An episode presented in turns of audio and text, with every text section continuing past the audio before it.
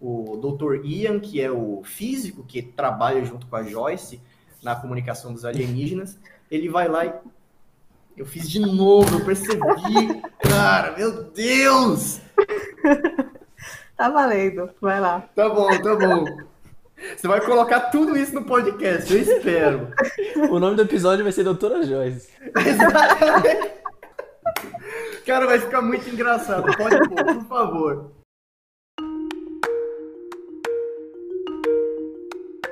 Fala pessoal, eu sou o Eric e A Chegada é o melhor filme de invasão alienígena já feito. Olá, gente, eu sou a Joyce e a nossa linguagem é o que nos torna humanos. E aí, pessoal, meu nome é Eduardo. É... Ah, esqueci o que eu ia dizer, cara. Qual era a minha frase, cara? Alguma coisa a ver com cangurus, né? Você sabe que é um canguru? Não. E aí, pessoal, eu sou o Eduardo e vocês sabem o que significa canguru?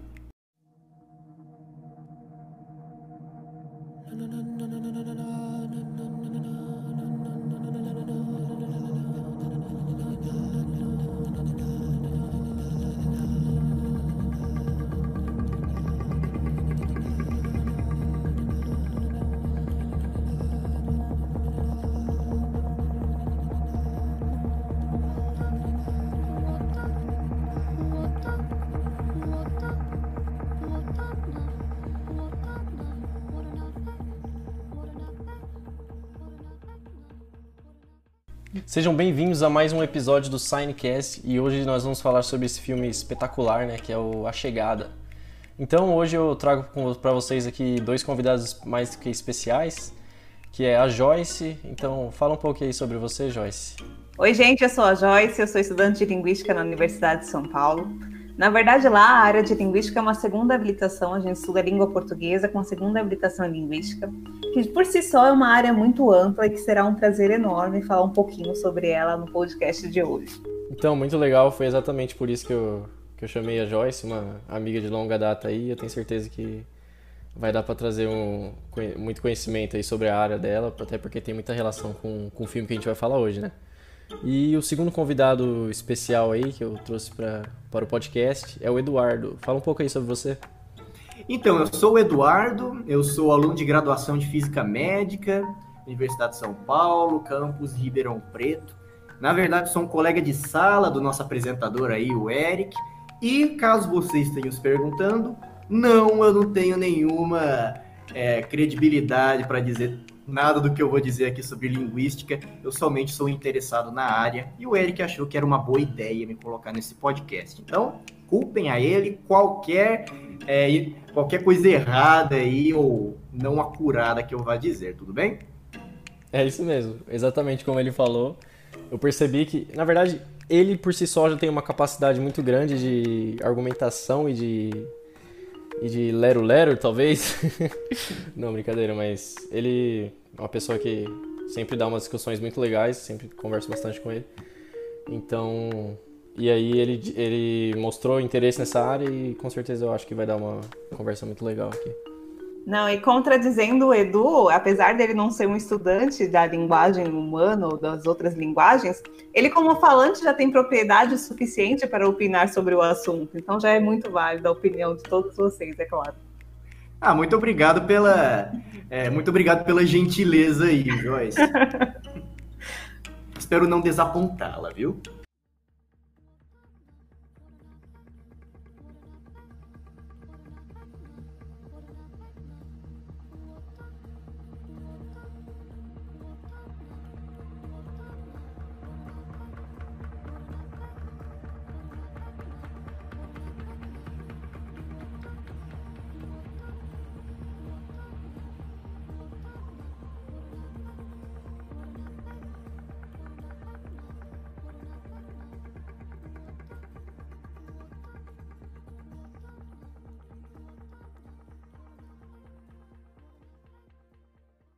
Então agora a gente vai dar um breve resumo aí do filme, naquele mesmo, naquele mesmo esquema que a gente fez no, no episódio anterior.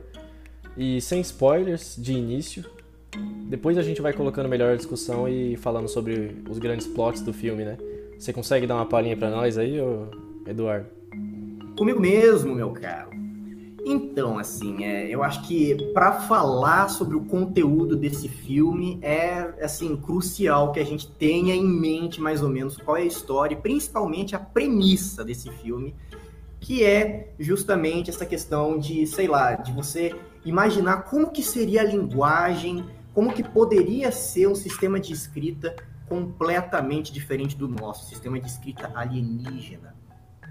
Então, o filme começa com a personagem principal, que é uma linguista, a doutora Banks. Proposto, gostaria só de fazer um adendo aí, né? Interessante, é uma mulher protagonista, ainda mais de humanas em um filme de ficção científica. Tá aí algo raro. Olha que legal o filme do, do Arrival, né? Mas enfim, o filme começa com uma invasão alienígena. Não sei nem se pode chamar de invasão, assim, ou só de primeiro contato, né? Em que várias. Acho que seria uma invasão, sim, querendo já, já, interrompendo um pouco você aí, né? Porque os caras entram do nada no. Eles não foram convidados, né? Então, é, tecnicamente seria uma invasão. Mas é uma invasão. É, é uma invasão amigável, né? É, é uma invasão amigável, assim, que acaba sendo mal interpretada pelos seres humanos. Olha aí um spoilerzinho de leve, né? Mas. é, mas enfim, como que se dá essa invasão? Várias na 12 naves alienígenas pousam em locais aparentemente aleatórios no mundo. E assim, eles, elas chegam ao mesmo tempo, elas praticamente se materializam do ar. E, é, claro, assim, o, mundo para é, devido a esses alienígenas, né? Todos os países concentram suas atividades de pesquisa em tentar entender esses alienígenas, tentar se comunicar com eles tal. E aí que entra a protagonista do filme, que é a doutora Banks, que já tinha uma certa experiência trabalhando com é, o CIA e NSA, essas agências de inteligência americanas, e ela é convocada para se comunicar com os alienígenas, para ver se ela se consegue é, estabelecer algum contato entre o, o, o, governo dos Estados Unidos e a, a nave alienígena que por acaso acabou pousando no estado de Montana. Então ela vai lá, no meio do caminho ela conhece é, um físico teórico, que acaba sendo seu principal coadjuvante, e. Deixa pra lá, não vou dar o spoiler, mas. Deixa um é, gostinho aí, uma e eles vão lá se... Uma vontade de continuar ouvindo o episódio. Uma atenção. é, pois é, olha, eu ia, quase escapuliu da minha língua aqui um spoiler, mas pensei, melhor não. Enfim, eles vão lá e, e a doutora Banks, mais esse físico, o Ian, eles vão lá se comunicar com os alienígenas. E, ao contrário de aparentemente todas as tentativas de se comunicar com eles é, que estão sendo desempenhadas pelos outros países do mundo, a doutora Banks, ela tenta fazer um jeito mais humano possível, assim, tipo, tentando é, realmente ensinar primeiro é, o vocabulário inicial da língua inglesa e tentando aprender um pouco sobre o vocabulário inicial deles. É aí que ela descobre que eles se comunicam através de um sistema de escrita completamente diferente do que temos aqui na Terra, que eles emitem de um de seus tentáculos, assim. Vou falar mais a respeito de, da fisionomia desses aliens logo a pouco. Você estudou Mas, enfim, a astrobiologia é, deles, né? A astrobiologia deles, que é um assunto muito interessante. Enfim, é, e a premissa do filme, essencialmente, é a doutora Banks tentando desvendar e no final das contas ela acaba desvendando, tá? acho que isso não é um spoiler, né? Mas é, ela acaba desvendando e isso tem implicações dramáticas na vida, na percepção sensorial dela, em tudo, cara. Isso revoluciona o entendimento de linguagens na humanidade. E é, no começo do filme, na verdade, ao longo do filme inteiro, é mostrado uma série de flashbacks, assim, de memórias bem vívidas que a doutora Banks tem, assim, sobre uma filha que ela teve com, seu marido que não é que não é determinado nesse, nesses flashbacks, né? E então a premissa geral do filme é, os, é, o esforço da doutora Banks e de outros linguistas em tentar decifrar essa linguagem, decifrar esse sistema de escrita, melhor dizendo, e é, a a decifragem desse sistema tem implicações assim é, enormes na vida da doutora Banks e na humanidade como um todo, até porque se trata de um sistema completamente diferente do nosso e o filme toca muito nessa é, a premissa geral do filme é a hipótese de Sapir-Whorf, que nós vamos falar dela logo em seguida, né? Joyce? Sim, o filme A Chegada ele é extraordinário por vários motivos, mas particularmente ele é extraordinário por abordar uma questão que normalmente a ficção científica não se preocupa, mas que não é porque ela não se preocupa que deixou de ser importante, que é o fato de como nós vamos nos comunicar com uma nova cultura, que é uma questão super importante que não é só com alienígenas, aconteceu com diversos momentos de colonização, com contatos de culturas diferentes, quando você não sabe o que o outro está falando, como fazer para se comunicar. E um filme inteiro de ficção científica abordando novas tecnologias, focado unicamente nessa comunicação, é de extrema importância, principalmente para nós da área de linguística, né? Que ficamos super emocionados por sermos abordados dessa forma. Porque, poxa, se nós nos depararmos com uma nova cultura, principalmente uma nova cultura não só de humanos, mas uma nova cultura de outro planeta, de outro, literalmente de outro mundo, como fazer não só para entender aquilo que eles vão fazer, mas para literalmente conseguir falar com eles, conseguir entender qual é o objetivo deles aqui. E esse é um dos objetivos desse extraordinário filme, A Chegada. Exatamente. da mesma forma como você falou agora, esse filme ele pode ser interpretado né, como uma grande analogia até, indo um pouco além assim do, do óbvio do filme, uma grande analogia com essas, é, por exemplo, na, nas grandes navegações, né, no, principalmente do século XVI ali, quando os, os europeus vieram é, conhecer a América e acabaram tendo que se relacionar e tentar se comunicar com, com os indígenas. Então, acho que pode ser uma, uma analogia interessante aí. Sim, há outros filmes falando sobre isso, não exatamente que abordam unicamente esse aspecto, como a, a chegada, que aborda a linguagem literalmente, mas há outros filmes como o Avatar, que também encontram outras culturas e precisam se comunicar. A diferença é que a chegada ela está abordando unicamente esse aspecto de linguagem, indo profundamente nele, incluindo usando uma hipótese que foi a que o Edu mencionou. Entretanto, eu acho esse filme extraordinário por exatamente por mostrar quão complexa é essa parte que normalmente não é muito encarada pelas ficções científicas e por muita gente que estuda esse contato com novas culturas. É, então, eu acho que talvez agora a gente já, já dá para começar a parte com spoiler, já é a discussão mais geral.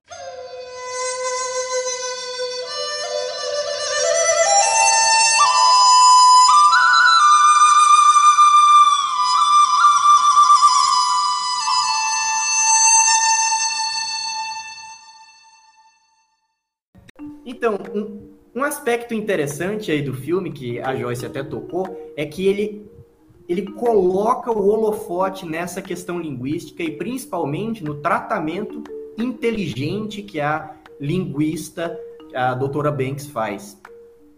E é interessante que o filme, que no filme inteiro, ela acaba se envolvendo em discussões e brigas assim com o pessoal do Departamento de Defesa dos Estados Unidos, que eles, por não terem essa sensibilidade linguística que ela tem, eles tentam extrair assim é, eles tentam, sabe, chegar em perguntas assim rápido demais, sabe? Antes mesmo que é antes mesmo que os heptapodes pudessem, sabe, compreender os rudimentos da, da língua que a gente está usando para se comunicar com eles e vice-versa. Então, enquanto que o Departamento de Defesa está avaliando cada ação que a doutora Banks faz, ela volta lá para o acampamento perto da nave espacial que chegou lá em Montana e a primeira coisa que ela ouve é o major lá, o oficial do exército, falando: Olha, o que, que é isso, cara? Você está ensinando esse vocabulário é, é fundamental para eles aí, essa coisa de jardim de infância.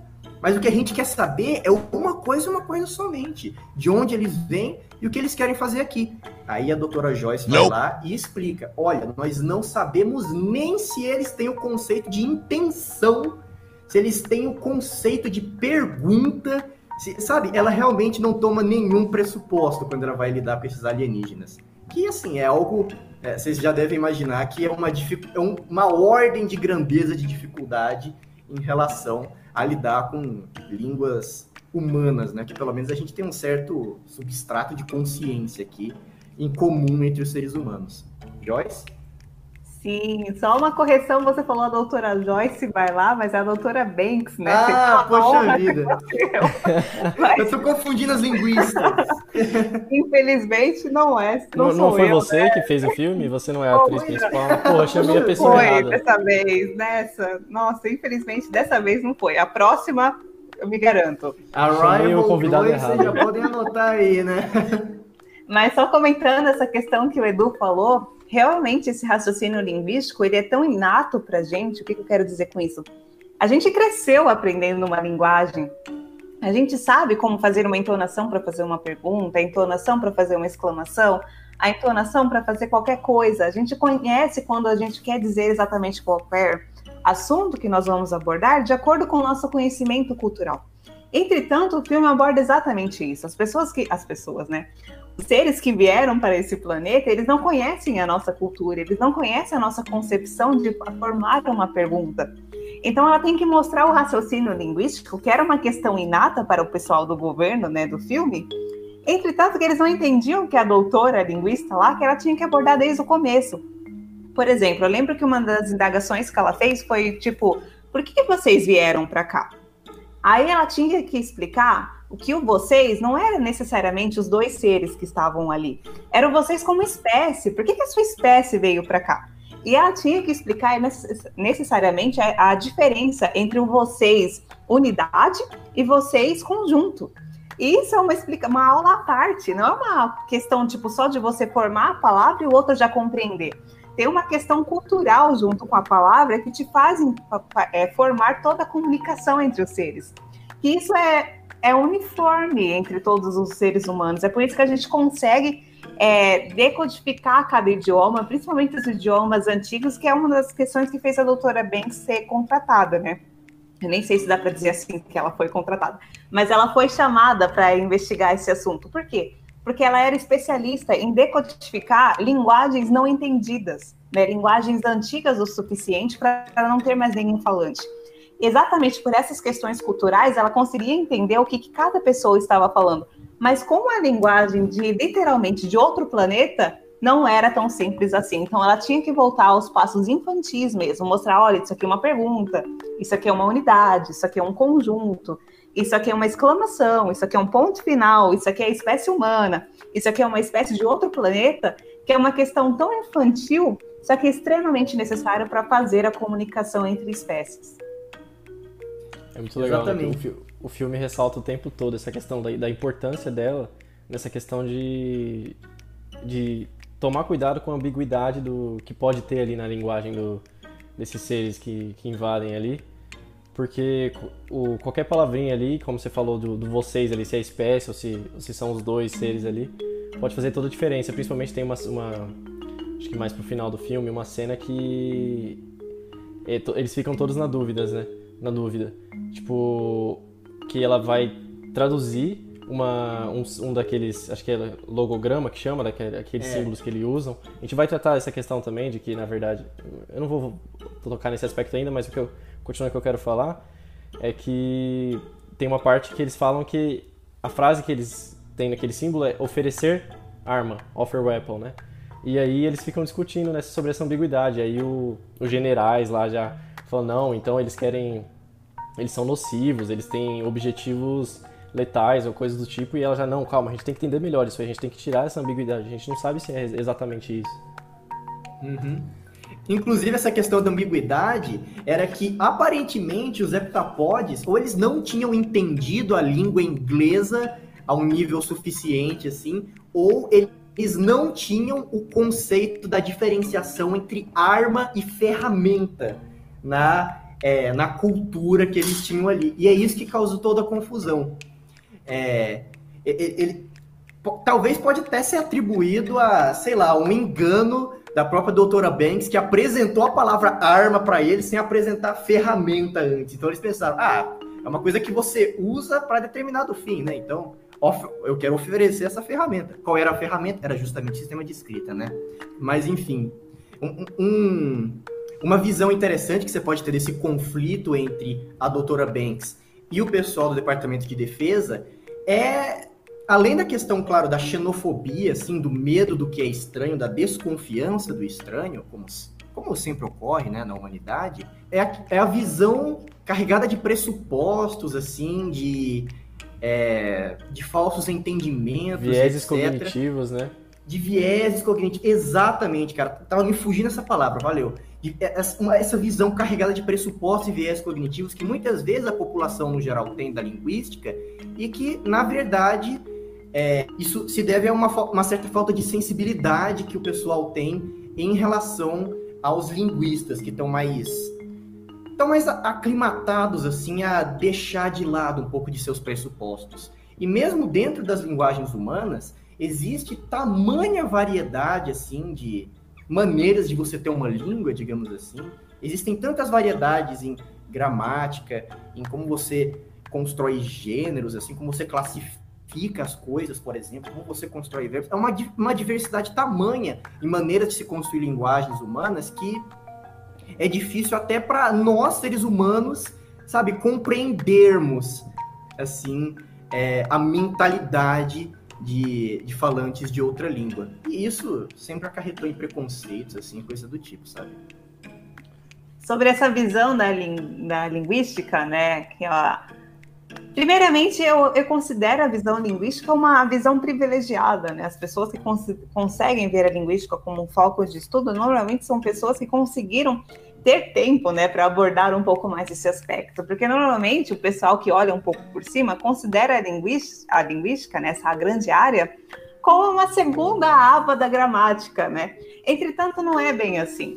É, eu vou fazer uma, um resuminho aqui, bem sucinto, prometo, Eric, só sobre o que, que essa, essas grandes áreas abordam. A, o curso de letras ele tem gr três grandes abas, né? Três grandes focos de estudo. O primeiro que nós conhecemos é a literatura, né? Que é a menina dos olhos da letra, né? Todo mundo que chega para fazer letras, todo mundo não, que grande exagero meu. Mas grande parte das pessoas que chegam para estudar essa área vai por causa da literatura, que é a parte emocional da linguagem é a parte que consegue exemplificar com emoções aquilo que você está sentindo. É como se Deus te ouvisse exatamente naquele momento e colocasse seus sentimentos em um texto e fazendo aquele seu sentimento uma coisa mais linda que pudesse ser escrita. É uma verdadeira arte. Além dessa área de literatura que é enorme, né, que vem todos aqueles grandes escritores que a gente normalmente estuda lá no ensino médio, fica estudando aquelas escolas literárias. Essa é a parte da literatura. Além dessa parte, tem a parte que traumatiza todo mundo, né? Que é um grande problema na vida do brasileiro, que é a parte da gramática. A parte da gramática são aquelas.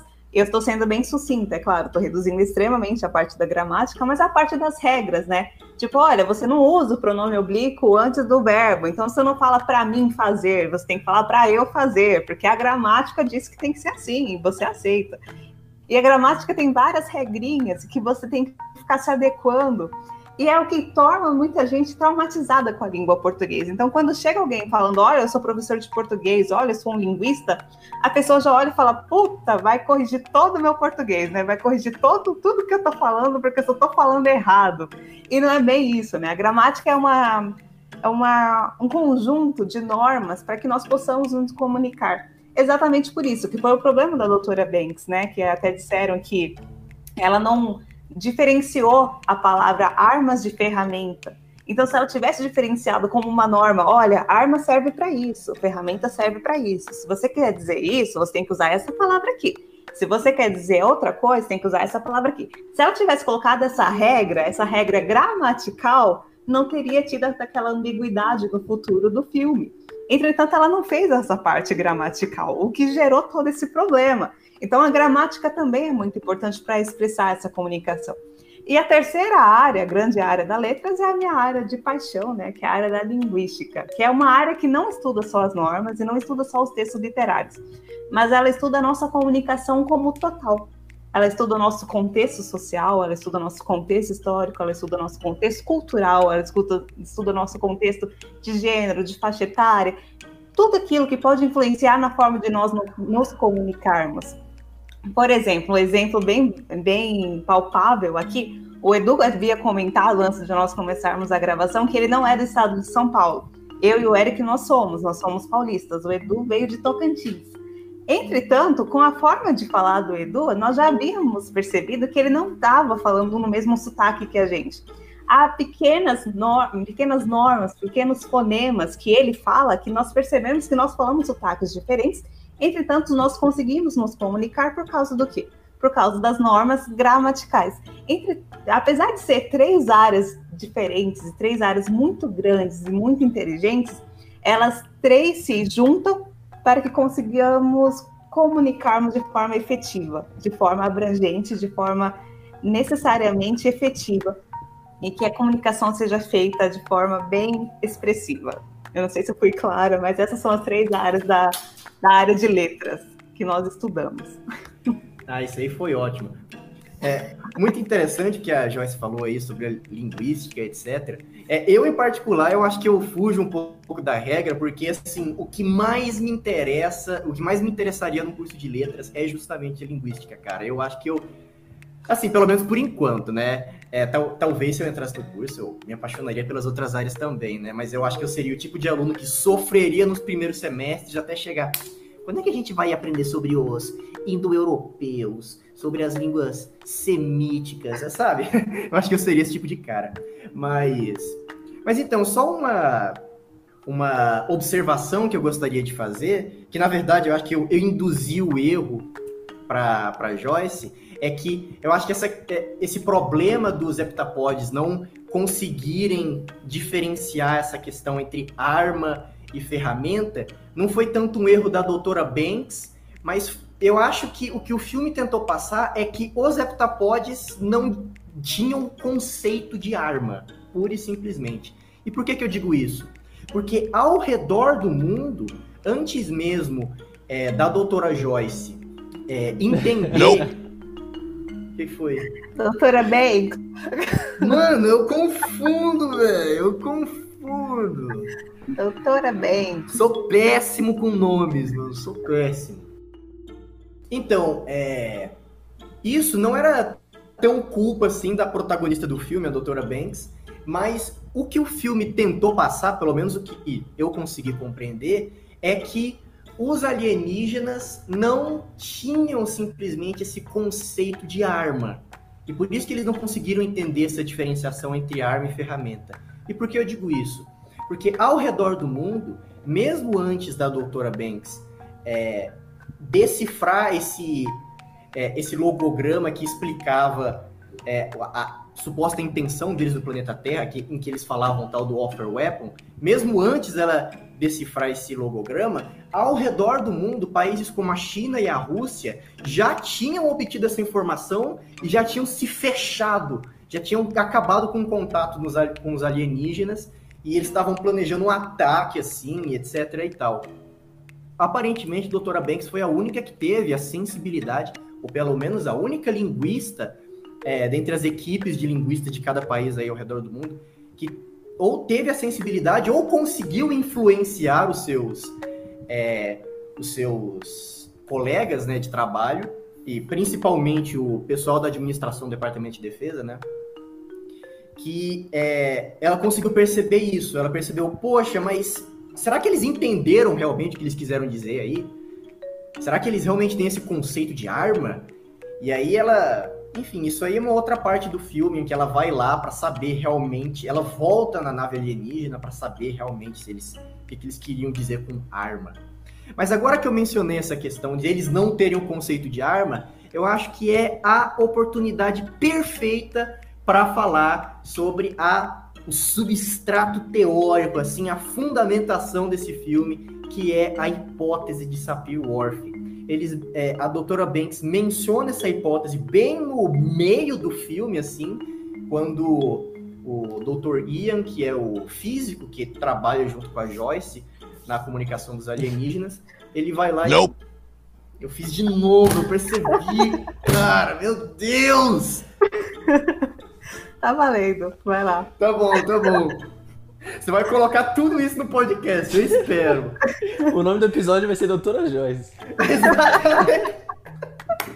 Cara, vai ficar muito engraçado. Pode pôr, por favor. Então, essa é a parte perfeita, assim, pra gente falar sobre a hipótese de Sapir-Whorf, que é o substrato teórico do filme aí. É o que, imagino, o, os roteiristas ou o autor do livro, acho que tem um livro antes do filme, é, se inspiraram, assim, foi que eles leram essa hipótese e se inspiraram para fazer o filme inteiro. É, e ela é apresentada, ela é falada assim bem no meio do filme, enquanto o Dr. Ian, que é o físico que trabalha junto com a doutora Banks, é, durante a comunicação com os alienígenas, ele pergunta para ela: Poxa, ultimamente eu andei lendo sobre essa tal de hipótese de Sapir-Whorf, que é, supostamente ao você aprender uma língua nova, você está reconfigurando o seu cérebro, você muda a maneira de você ver as coisas tal. Aí ela, é, pois é, uma hipótese e tal. Eles abordam, eles falam brevemente disso no começo do filme. Aliás, uma coisa que eu gostei desse filme, ainda mais dessa última vez que eu li, que, que eu li o filme, né? Ainda mais dessa última vez que eu assisti ele, é quantas referências eles têm é, a dizeres populares, assim, no meio da linguística, tipo essa questão do canguru que eu falei. Isso aí é uma anedota clássica que não é verdade, mas é, acho que eu não expliquei o. É, explica pra gente aí, tô curioso. É, pois é, bem lembrado. Ainda bem que eu lembrei disso. A frase que eu falei quando fui me apresentar foi: Você sabe o significado da palavra canguru? Eles falam isso no meio do, eh, no começo do filme, assim, para ilustrar é, a doutora Joyce. Nope. a doutora Banks usa essa anedota que é popular no meio da linguística, assim, para ilustrar pro é, pro oficial do Departamento de Defesa lá dos Estados Unidos, por que, que ela está ensinando todo esse vocabulário básico do inglês para os heptapods antes dela chegar na questão crucial, que é como eles, sabe, o, o que eles estão fazendo aqui, qual é o propósito deles, de onde eles vieram. O, o oficial, ele questiona ela, por que, que você está ensinando todas essas coisas? Isso aqui é coisa do... É, isso aqui é coisa do jardim de infância tal. Aí ela só responde, você sabe o significado da palavra canguru? Aí ele. É, não sei se ele vai embora, se ele vira as costas assim, mas aí depois ela explica. Quando James Cook chegou no continente australiano, a primeira coisa que ele viu foram os mamíferos saltitantes aí que carregavam seus filhotes nas, é, nas bolsas que eles tinham. E ele encontrou um nativo aborígene também. Ele apontou para esse, can esse canguru e perguntou: o que, que é isso? Aí o aborígene respondeu: canguru. Foi só depois que eles perceberam que canguru na língua nativa desse povo em específico quer dizer eu não entendi. então isso. É verdade. É então isso, falou, é, é, é, isso explica assim. É, eu acho que essa frase, na verdade, encapsula grande parte do filme, que é, é essa esse esforço para ter a sensibilidade, para você entender assim que é, para os heptapods nada do que nós falamos aqui é intuitivo. Então, até a gente chegar num ponto onde pode ocorrer uma comunicação decente ao ponto de que eles possam se expressar com clareza sobre qual é o propósito deles na Terra, a gente tem que começar do zero, temos que começar do básico e etc. E, e, e, e eu acho que essa que é a parte mais legal do filme, a sensibilidade linguística que eles têm. Sim, Mas, entretanto, é... essa parte sensível, né, que a doutora Banks tem, ela exemplifica muito bem essa concepção estadunidense de filme, né? Porque a gente não pode ser tão inocente também ao olhar. Não dizendo que o Edu foi, não é isso que eu estou querendo dizer. Mas eu quero dizer que, claro que a doutora Banks é estadunidense, o filme é estadunidense, então a sardinha vai ser puxada para o lado deles. Eles vão dizer que os linguistas do resto do mundo não conseguiram fazer muito bem o trabalho deles, entretanto, a gente sabe que na história da humanidade não é bem assim que funciona. Então, talvez o linguista, sei lá, do, eu não lembro de onde a cápsula alienígena veio parar aqui na América do Sul, mas talvez o linguista. Venezuela? Da... Venezuela? É, Venezuela. Pois então, é. talvez o linguista da Venezuela tenha sido tão competente quanto ela. Talvez o linguista lá do Japão tenha sido tão competente quanto ela. Só que os Estados Unidos vai puxar a sardinha para si mesmo, dizendo que a doutora Banks foi a salvadora. Claro, eu acho extremamente válido que seja uma mulher, que nem o Edu comentou, né? Que seja uma mulher é, da humanas, linguista, sendo protagonista do filme. Entretanto, eu não teria uma visão tão unitarista, assim, né? Só os Estados Unidos conseguiu salvar a questão dos alienígenas aqui no planeta. Não olharia assim, eu olharia como uma questão que eles contaram a parte dele da história e deixaram para que os outros países, se pudessem, contassem a parte deles também. É, com certeza. no,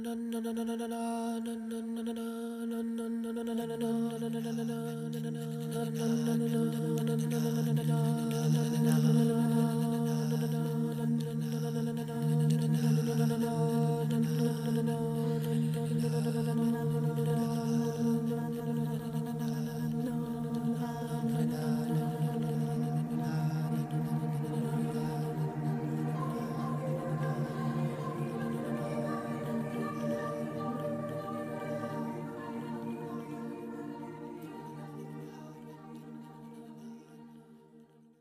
Não, é, você falou, acho que além dessa questão que você falou aí de puxar a sardinha para os Estados Unidos, eu acho que na verdade é um recurso de qualquer filme também, de storytelling, né? De você pegar pessoas específicas como protagonistas, porque até porque isso facilita a mensagem que o filme quer passar.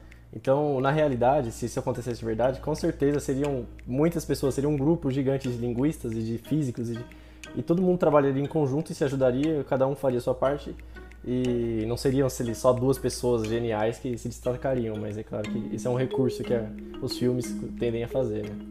Sim, Exatamente. a gente tem a prova disso agora, né? Claro que o nosso problema não veio de outro planeta, o nosso problema é totalmente nacional, na questão de território planetário, né? Que é a pandemia. Os Estados Unidos não consegue resolver essa questão sozinha, né? A gente precisa de uma comunicação universal, universal no que, na questão do planeta Terra, né? Mas a gente precisa dessa comunicação entre os países para conseguir achar uma vacina, conseguir fazer normas que, que funcionem para o planeta inteiro. Então a gente sabe que na vida real, quando tem problemas de, que envolve todo o planeta Terra, não tem um grande herói, não tem uma grande doutora para resolver toda essa questão. A gente tem que se comunicar para resolver a nossa grande problemática também. Com exceção do Atila. O Atila é um grande herói. Não, brincadeira. Nossa, Atila Lamarino, Atila Lamarino, biólogo e pesquisador. Atila não, amigo. Atila Lamarino, biólogo e pesquisador, por favor, né? Para presidente. É... é, pois é. Mas foi legal vocês terem mencionado esse paralelo aí, a, a, a crise mundial que nós estamos, sabe, passando neste exato momento que assim, no filme eles estão passando por uma crise mundial, né? Agora nós estamos passando por outra. E é engraçado, cara, porque quando eu assisti esse filme em 2017, a minha visão de mundo era bem diferente. Tipo assim, não só eu não, só eu não tinha me interessado por toda essa questão linguística e tal, como eu diria que eu era um pouquinho mais esperançoso com a humanidade. e, tipo, quando eu vi o filme, eu pensei, ah, não é possível que a humanidade seria tão estúpida assim, a ponto de, no meio do caminho, a China e a Rússia e determinados países lá simplesmente cortarem as negociações com o resto do mundo e, que, e quererem lidar com o problema consigo mesmos da maneira mais egoísta e ignorante possível. Agora que nós estamos vivendo uma crise sanitária mundial e a gente está experimentando essa realidade, eu pensei até que a colaboração, pensando bem, a colaboração no Arrival foi, foi muito impressionante, assim, foi incrível como que os cientistas ao redor do mundo conseguiram. É, foi, reflete é, essa mudança na visão de mundo que eu tive aí, é interessante. Não é por mas, nada não, mas é, é, você vai continuar? Pode falar. É, só ia falar uma coisa aqui. É, a Joyce falou sobre esse negócio de puxar sardinha para os Estados Unidos, né? Não só isso, como também adivinha qual é o grande vilão do filme? China. China com uma pitada de Rússia. É, sempre. Qualquer filme americano tem isso, né? Exatamente. Essa questão China... cultural tá importantíssima, né? Essa Exatamente. questão da arma, tipo, por que, que a arma não foi ensinada como uma questão de, é, de massacre, né, para os uhum. alienígenas? Porque isso é, nosso, é nossa parte cultural, a gente acha que isso é inato, todo mundo conhece que uma arma serve para matar, uma arma não serve para salvar. Quem serve para salvar é a ferramenta. E por que, que eles não dão o trabalho de ensinar? Porque é, é, cultura planetária, né? A gente que chega em alguém, uma cultura nova e sai matando todo mundo, eles não têm essa concepção, então nem se deram o trabalho de ensinar. Então, essa questão cultural, que o filme não nem se dá o trabalho de esconder, né, Edu? Eles falam mesmo que quem colocou ali empecilhos foi a Rússia, foi a China, foram ali os países, né, que tem a uma guerra fria quase que eterna com os Estados Unidos, porque os Estados Unidos é nosso herói eterno, né? Graças a Deus, obrigado Jesus, né? Porque uhum. tem os Estados Unidos, parece, de acordo com eles mesmos, né? Só que a gente sabe que não é bem assim. Quando tem uma crise de verdade, a gente sabe que não vai ter ninguém a não ser nós mesmos como planeta para nos salvarmos. De fato, a realidade é muito mais complexa do que um filme de Hollywood de duas horas poderia retratar, não é mesmo?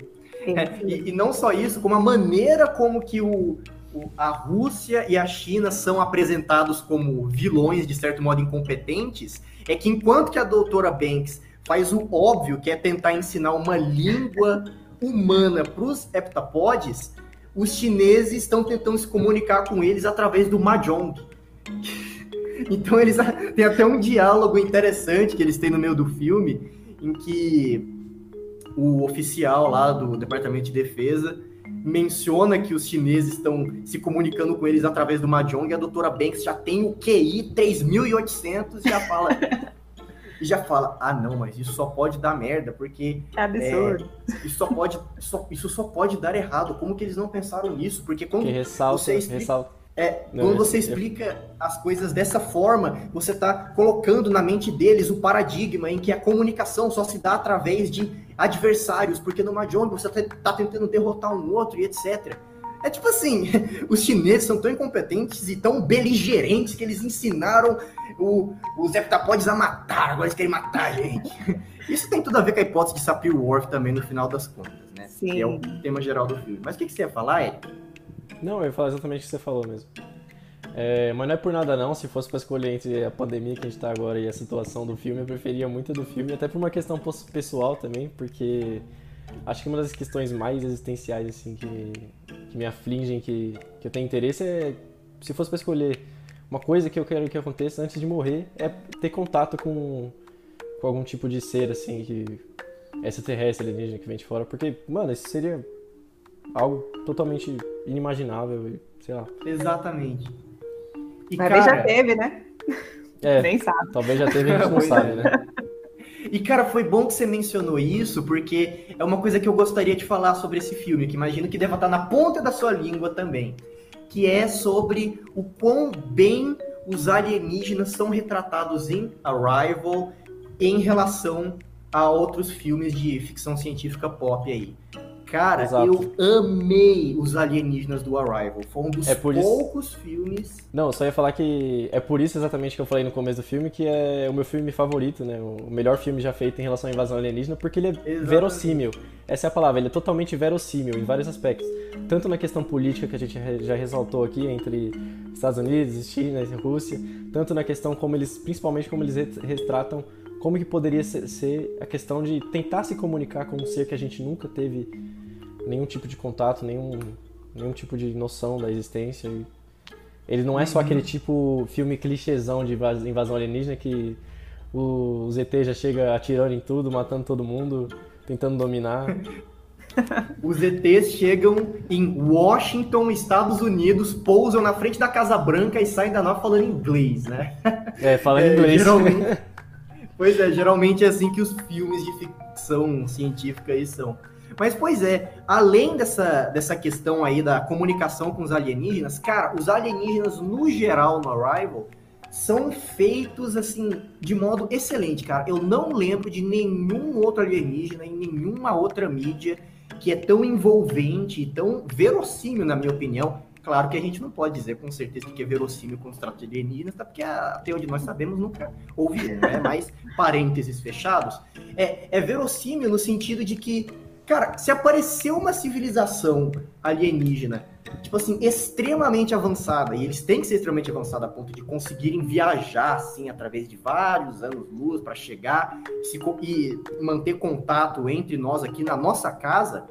Manter uma, uma nave, fazendo uma aspas aí, uma nave com uma atmosfera controlada, que você não tem. Exatamente. É. E que flutua em cima do solo e que consegue inverter a gravidade. Cara, o, o que, que você espera? Que sejam, sei lá, que nem os Klingons do Star Trek, seja, tipo assim, uns humanoides beligerantes, cabeludos, que falem uma língua mais ou menos Nossa. parecida com, sei lá, Dravidi, com uma língua dravidiana, sei lá, eles se inspiraram em alguma é, língua para criar a língua dos Klingons no Star Trek.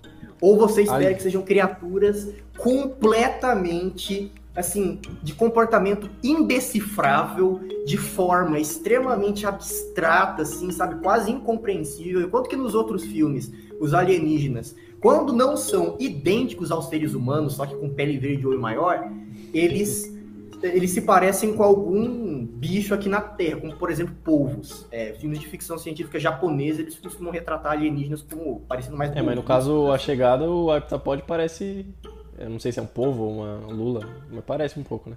Só que acho que só superficialmente, cara. Acho que só na questão do fato de que ele ejeta tinta assim que se forma a, caligrafia deles lá, né?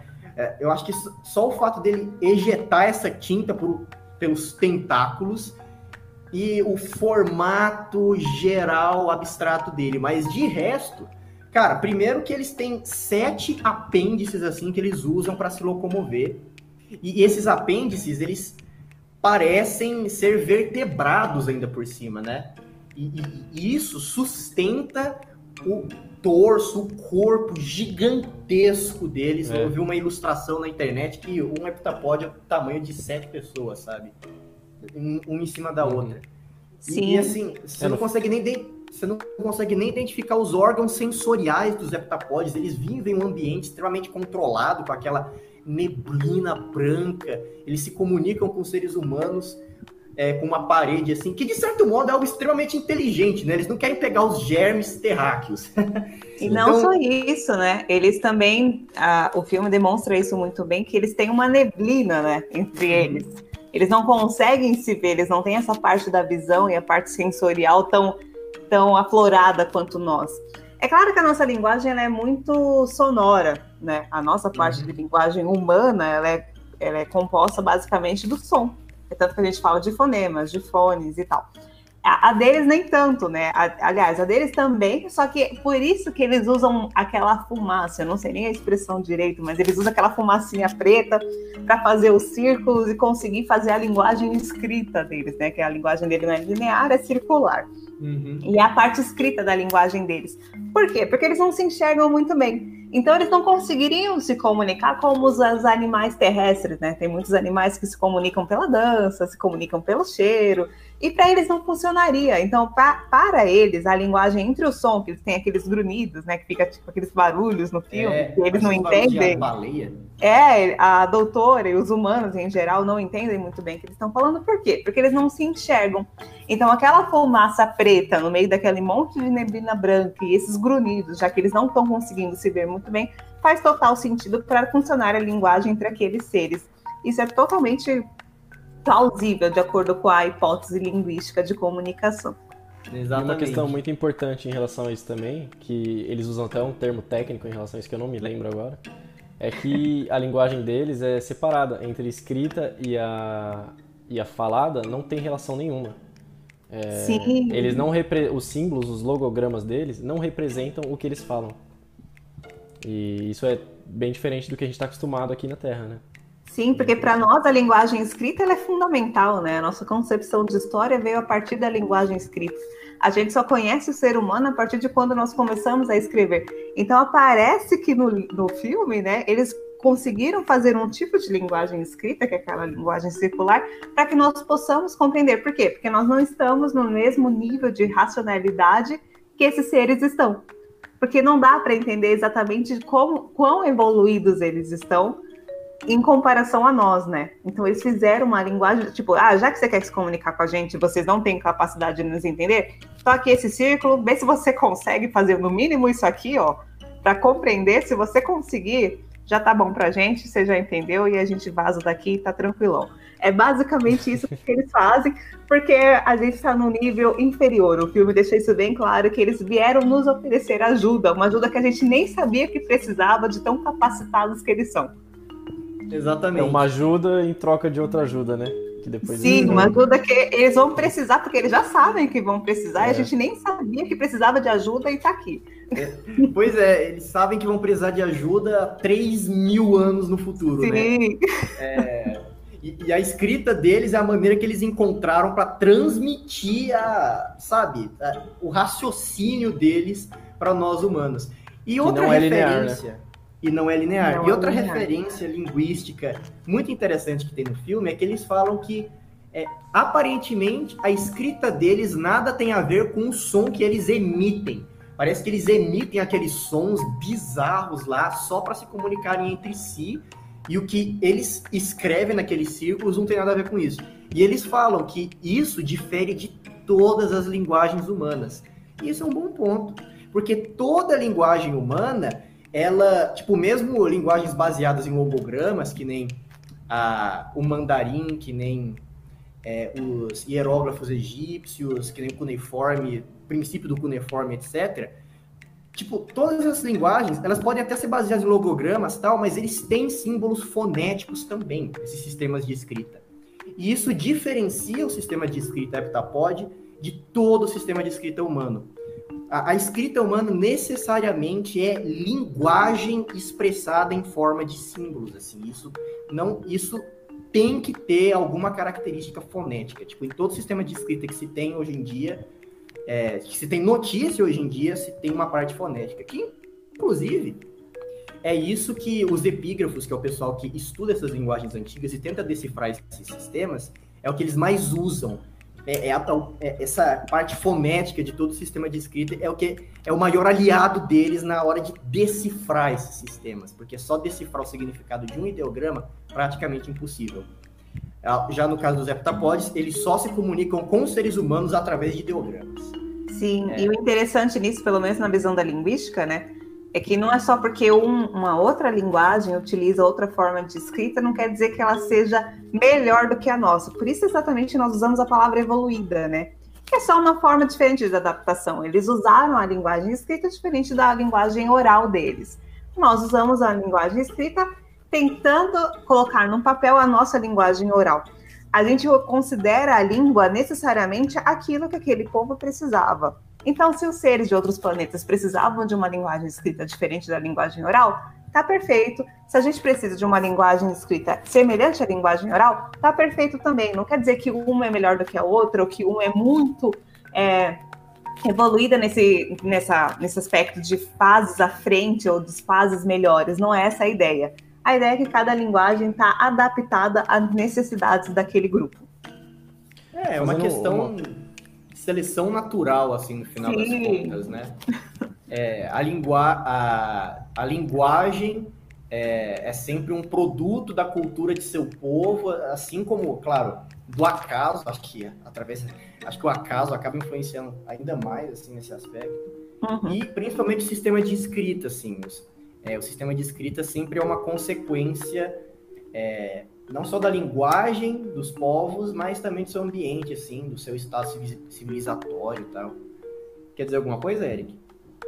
Não, só ia falar que fazendo uma ponte assim desse mesmo tema com a neurociência do cérebro humano, é, é muito legal é, ressaltar que o cérebro ele tem duas regiões diferentes, ou seja, tem a região de Broca, que ela é responsável pela produção de, de fala, só que se uma pessoa tem uma lesão nessa região, ela não consegue mais é, produzir fala, só que ela consegue entender ainda é, linguagem, né?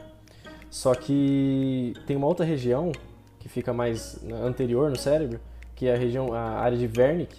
São dois nomes de cientistas né, diferentes que estudaram essas áreas. É, e na neurociência da linguagem são áreas que sim, são assim, os pilares, né?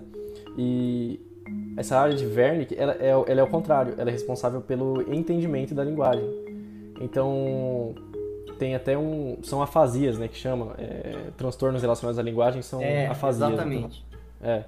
Então, se uma pessoa tem uma lesão na região, na área de Wernicke, ela não consegue entender, porque essa região é responsável por, por entender a linguagem, então ela consegue produzir fonemas e sons aleatórios que não tem conexão, só que ela não consegue entender, não faz, não, não faz sentido aquilo que ela está falando.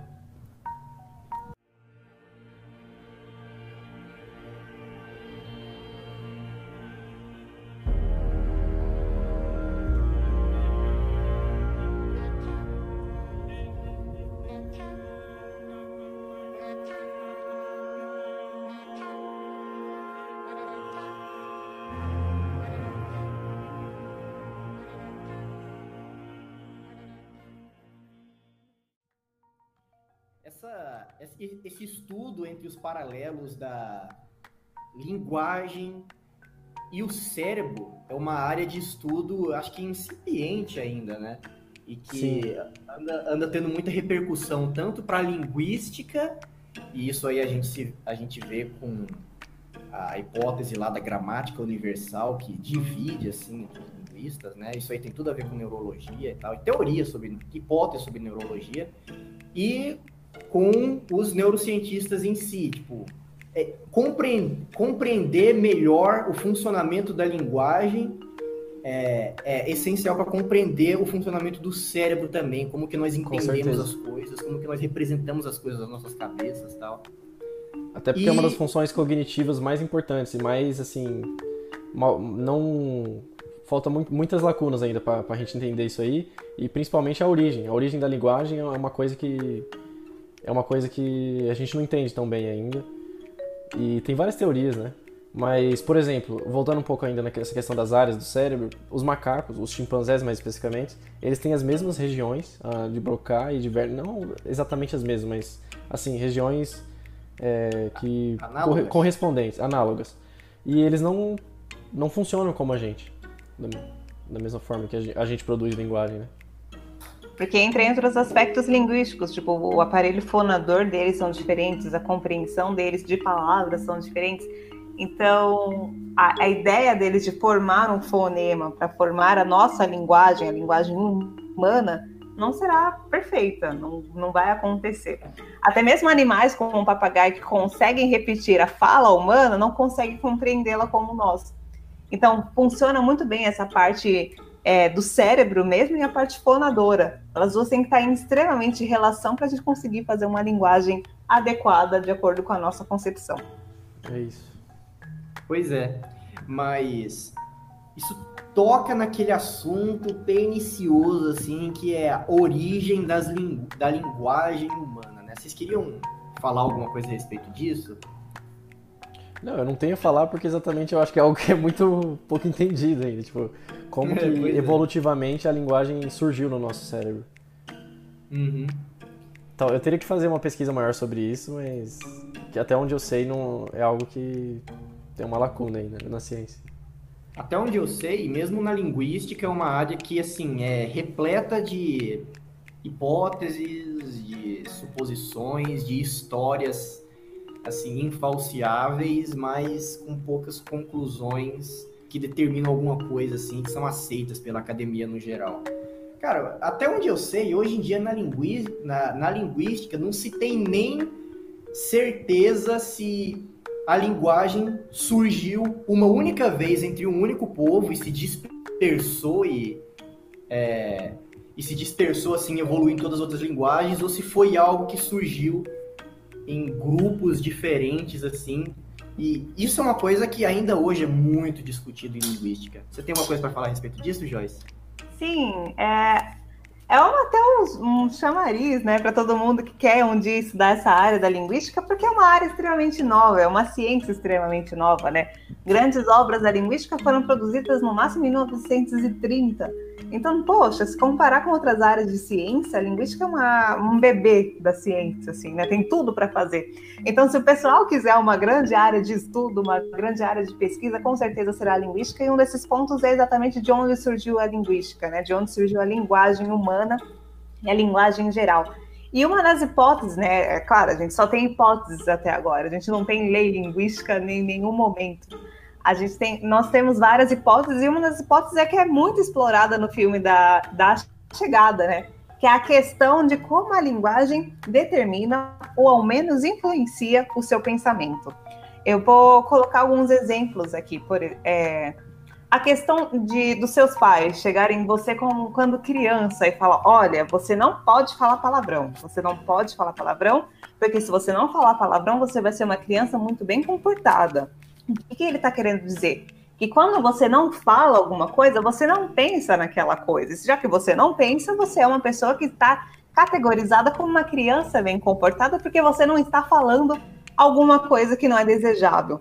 Então, esse controle da linguagem, influenciando o controle de pensamento, é claro que o meu exemplo foi muito pequeno em comparação ao filme. O filme ele leva essa hipótese ao extremo. É claro que nesses pequenos exemplos ela é super cabível. Outro grande exemplo que eu posso dar dessa hipótese, eu até gostaria que vocês explicassem depois dessa hipótese também, eu só estou dando os exemplos para dar uma pitada assim. Mas outro grande exemplo também seria as grandes ditaduras humanas. Né? As grandes ditaduras, a gente conhece que a censura é muito forte. O que, que parece? Que quando você não fala de um assunto, aquele assunto não existe. Então, se na ditadura brasileira você não podia falar mal sobre o, a corrupção financeira da, do, do governo, do Médici, por exemplo, parece que aquela corrupção não existiu. Então, essa ideia de controle da linguagem determina o controle do pensamento populacional é extremamente a hipótese muito utilizada no filme A Chegada, só que, claro, levada ao extremo. Outro filme que aborda muito essa situação e que eu não tinha pensado até se mencionar essa questão das ditaduras é o 1984. Tá aí outro filme que trata assim 100% sobre linguística só que enquanto que é, enquanto que no A Chegada, no Arrival, ele é, ele traz essa questão da linguística como uma coisa que eleva o nosso estado é, de, como ser humano, assim, tipo, concede uma habilidade extraordinária à doutora Banks e, portanto, ao resto da humanidade. Assim, no 1984 funciona exatamente o contrário as ditaduras que foram implementadas no mundo inteiro, elas tentam reduzir a linguagem ao absoluto mínimo, de modo que as pessoas só consigam se comunicar dentro da caixinha que é aceita, da caixinha de ideias que é aceita pelo, pelo, pelo Estado. Então, assim, é o contrário, né? Tipo, se no Arrival o, os heptapods eles querem fornecer uma coisa a mais para a linguagem humana, no 1984 eles querem tirar o máximo para limitar o, ao máximo assim o pensamento. Era uma coisa que eu não tinha pensado nesse paralelo até você mencionar essa situação aí. Então, foi muito legal. Talvez o 1984 deu um ótimo episódio desse podcast também, viu, Eric? É sério? É, um é bom mesmo? Eu nunca vi. É uma Cara, distopia maravilhosa, Eric. Ele tem uma. Eu vou falar do 1984, então. É. o 1984 ele tem uma ideia chamada Nova Língua. É exatamente o seu nome da ideia dele. Se chama Nova Língua. Porque não é uma ideia não, não tão plausível assim. Eu vou explicar exatamente. Tudo aquilo que nós consideramos importante, nós damos um nome. Isso acontece com a gente desde criança. Então, quando a gente tem um, um brinquedinho, alguma coisa importante, a gente chama aquele brinquedinho de nome ele é o pipolho, ele é a naninha, ele é o ursinho. A gente vai dar um nome para aquela questão importante para a gente. Então, a partir do momento que nós damos o um nome para aquela questão, ela se torna importante. Isso é ensinado até pela psicologia. Para você entender o seu problema, você tem que reconhecer o seu problema. Você tem que mostrar que ele existe. Você tem que conseguir dizer sobre ele. A partir do momento que ele é falado, ele existe. É exatamente a hipótese do Sapir-Whorf. A partir do momento que você conhece o nome das coisas, você consegue falar sobre elas, elas existem para você. Se você não fala sobre elas, elas não existem. É claro que tem gente que considera essa hipótese, né, só uma hipótese mesmo, ao extremo. Então ela, tem duas vertentes. Ela tem a vertente forte e a vertente fraca. A vertente forte, ela defende exatamente que ela determina o seu pensamento. A linguagem consegue determinar o seu pensamento. Então, a, a vertente forte, ela determina no, no contexto geral, que é exatamente a distopia do 1984. A partir do momento que eles colocam na gramática, eles, a história da distopia é exatamente essa. Eles publicam em tempos em tempos algumas gramáticas que em vez de aumentar o conhecimento, já que é uma distopia, eles diminuem o conhecimento. A partir do momento que eles diminuem, as pessoas têm menos oportunidade de usar algumas palavras e usar algumas nomenclaturas para se revoltar contra um conhecimento que eles nem têm, já que eles não conhecem aquelas palavras. Essa é a ideia do 1984. A chegada vai para o outro extremo, né? A partir do momento que você conhece outras linguagens, outras palavras, você aumenta a sua capacidade de pensar até mesmo pela doutora Banks, que ela consegue aumentar a sua capacidade de ver o, o, tempo, né? Ela consegue ver o futuro, ver o passado, e ela vai nessa divisão. E aí tem a concepção fraca, que particularmente ela é, me é muito interessante, né? Eu vou usar, por exemplo, a concepção fraca do, da hipótese Sapir-Whorf, eles usam que a, o pensamento e a linguagem, eles só interferem um no outro, eles não determinam, eles não são deterministas. Mas é claro que eles conseguem é, usar a sua influência um sobre o outro. Eu vou usar um exemplo bem básico assim, para fazê-los pensar um pouco. Tem uma tribo chamada Tarahumara, ela fica lá no México. E olha só, eu não sei se vocês sabem, mas cada língua ela tem uma concepção diferente sobre cores. Então, na língua hum. portuguesa, por exemplo, a gente tem visões diferentes. A gente considera rosa uma cor, a gente considera amarelo outra, considera verde outra, azul outra. Só que para eles não é bem assim. Por exemplo, nesse idioma, a língua, a, a, desculpa, a cor verde e azul é uma cor só. Eles chamam elas de um nome só. Eles não têm dois nomes para cor verde e azul. O que, que essa teoria determinista diria? Ah, já que eles não têm dois nomes para essas cores, eles não conseguem enxergar duas cores. Eles conseguem enxergar só duas, uma cor só. Beleza, a gente não é dessa tribo mexicana. A gente não sabe se eles realmente conseguem enxergar uma cor só porque eu não sou de lá, vocês não são de lá. A gente não tem essa concepção. Só que a gente consegue levar essa ideia para outro extremo também. Por exemplo, a gente sabe que na Rússia eles têm do, dois nomes para cor azul. A gente tem uma, um nome só, azul. A gente chama tudo isso aqui de azul é, é azul. Para eles não. O azul claro tem um nome, é uma cor diferente, o azul escuro tem outro nome, é outra cor diferente. E nós não temos, nós chamamos tudo isso de azul. De acordo com a hipótese Sapir-Whorf, nós não consideramos azul cores diferentes, a gente enxerga tudo um tom só. Só que não é bem assim, a gente não enxerga um tom só. A gente chama, tanto que nós não enxergamos um tom só, que a gente chama uma cor de azul escuro, outra cor de azul claro, outra cor de azul marinho, outra cor de azul água, e assim vai. A gente consegue diferenciar. E é exatamente essa questão de ser tão forte, algumas pessoas consideram tão forte essa hipótese e outras consideram tão fraca, que a gente consegue mostrar como ela interfere ou não no nosso pensamento humano. Não sei se eu fui clara, mas essa é a ideia. É, foi muito claro, eu gostaria de ilustrar isso através de resultados experimentais, assim, né? É que eu acho que os resultados experimentais sobre a hipótese de Sapir-Whorf, eles sempre tendem assim a ficar entre o meio termo, assim, tipo, não é nem que ela é, sabe, sem cabimento e também não é que ela, sabe, é, é, é tão determinística quanto os aderentes da hipótese de Sapir-Whorf forte gost, é, acreditam que seja, assim. Por exemplo, essa questão da, das cores.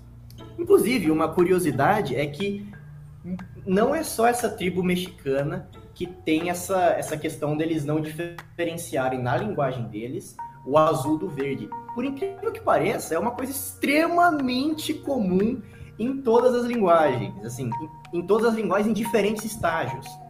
É, Sabe-se que no grego arcaico, por exemplo, eles também não diferenciavam azul de verde. Em várias outras linguagens de tribos nativas assim do, do mundo, eles também tem esse mesmo esquema, assim, não só com azul e verde, mas também como, sei lá, amarelo. Às vezes, um, um povo não diferencia azul e verde, mas diferencia o amarelo dos nossos, sei lá, de um osso, do amarelo do é, da gema do ovo. Eles têm palavras diferentes. E o que que, como isso se reflete em resultados experimentais? Como que é um experimento típico a respeito disso? Você coloca diferentes pessoas que falam nativamente diferentes línguas e apresentam para elas numa tela de computador e, é, figuras com cores tipo assim, azul escuro e azul claro. Aí coloca o russo lá para separar essas duas, separar em conjuntos assim de cores semelhantes. O que que acontece nesses resultados? O russo, é, já, que ele, já que ele tem na, na, na língua dele essa diferenciação entre essas duas cores, ele faz isso muito mais rápido do que um, do que um inglês, um americano ou português, por exemplo.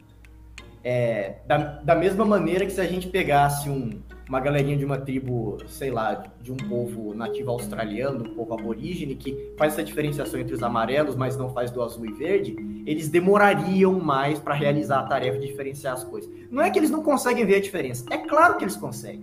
São seres humanos assim como a gente, eles possuem o mesmo mecanismo de visão e tudo mais é, ele só não é tão imediato para eles essa diferença, pelo fato de que eles não têm que é, expressar isso é, com tanta precisão, digamos assim. E isso não ocorre só com cores, com números também. existem muitas linguagens é, de, em particular, é, povos nativos da América do Sul e da Austrália, por exemplo, em que eles, assim, simplesmente não têm palavras para contar a partir de determinado número.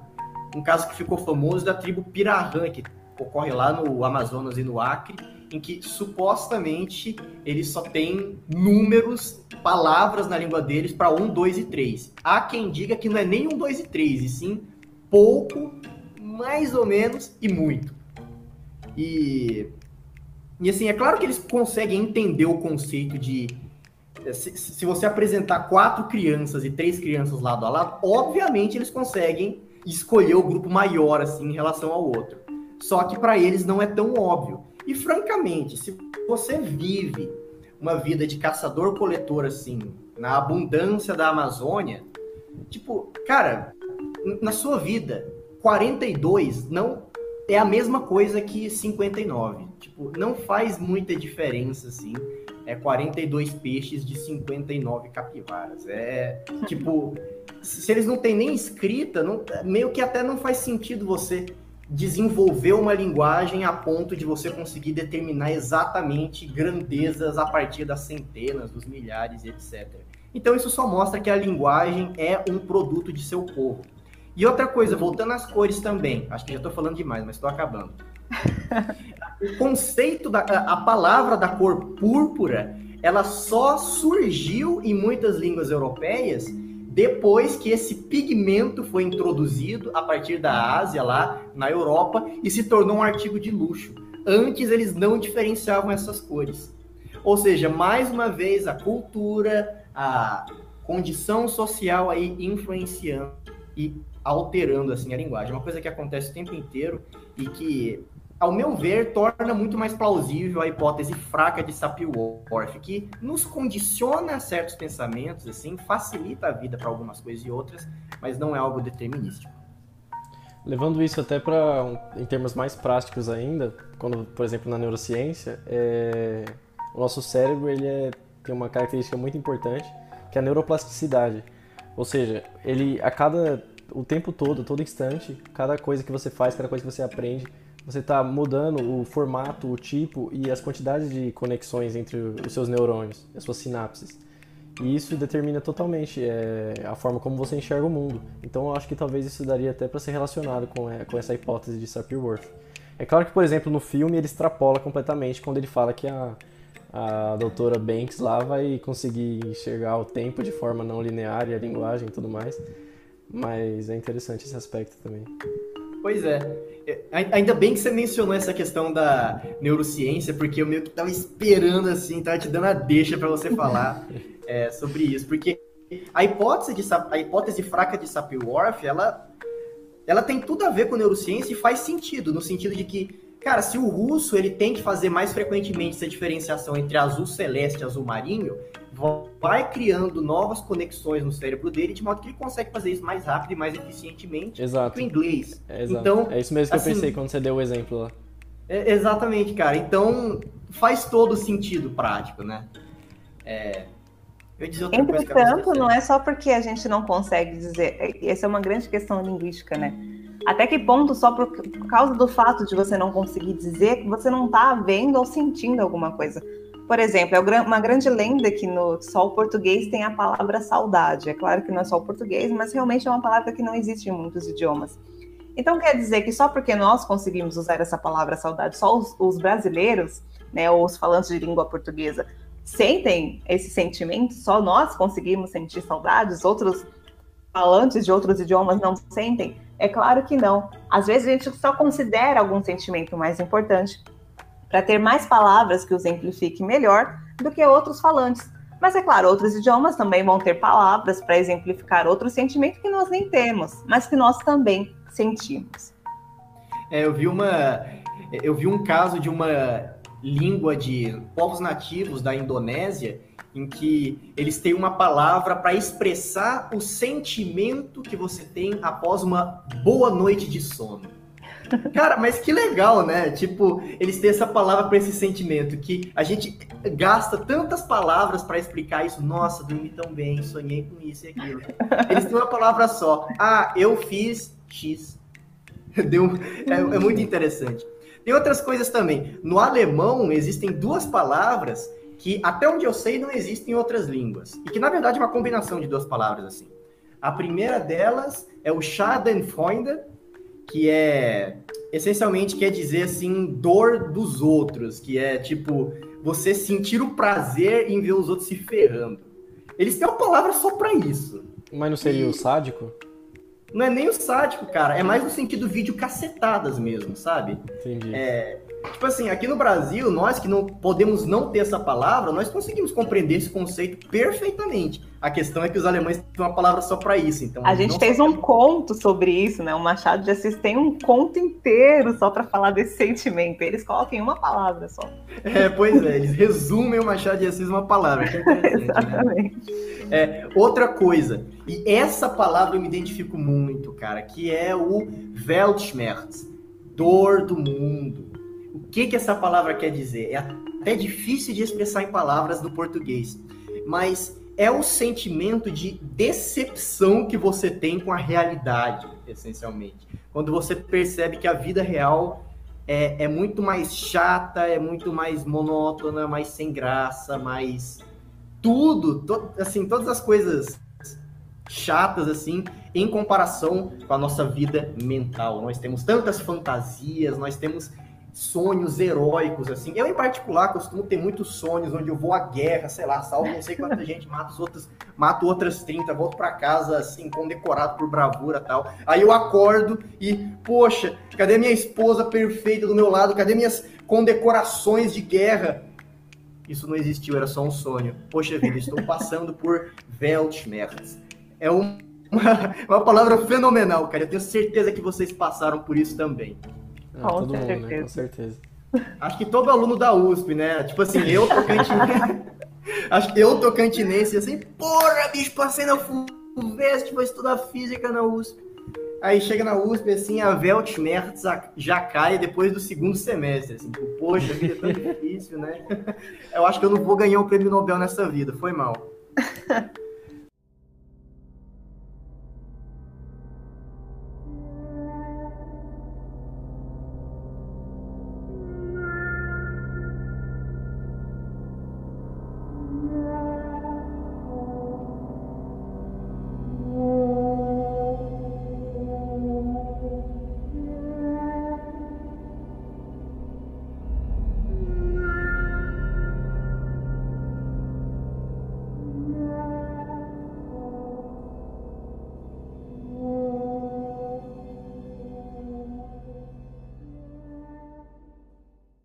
Bom, pessoal, a gente já discutiu bastante coisa aqui. Nossa, fenomenal esse episódio. Tenho certeza que vocês vão gostar. Se vocês gostaram dos outros, vocês vão gostar muito desse aqui. E foi um prazerzaço ter a companhia desses dois aqui. E agradeço e pode ter certeza que um, em episódios futuros eu vou chamar vocês de novo. Então, sigam a gente nas plataformas aí e podem se despedir aí também, Eduardo e Joyce. Beleza, até mais, pessoal. Foi um grande prazer participar dessa conversa. Eu adoro ter esse tipo de discussão que não chega a lugar nenhum, mas acaba sendo produtiva, né? é, eu adoro esse tipo de coisa. Muito obrigado, Eric, por ter me convidado. Super valeu a pena. É, a dor de cabeça para fazer as coisas funcionarem aqui, né? Super valeu a pena, cara. Se você quiser me chamar para outro, tô dentro. Gente, muito obrigada também. É um prazerzaço participar disso. Eu tava morrendo de saudade do Eric. Edu, foi um prazer te conhecer. Gente, assistam esse filme porque ele é extraordinário. Se vocês tiverem um tempinho também, dê uma olhada na linguística, porque é uma puta área de conhecimento. Vocês vão se apaixonar. Pelo menos eu me apaixonei. Então, eu gostaria muito que vocês dessem uma olhadinha com carinho e eu muito obrigada por essa oportunidade de falar um pouquinho sobre a minha área aqui.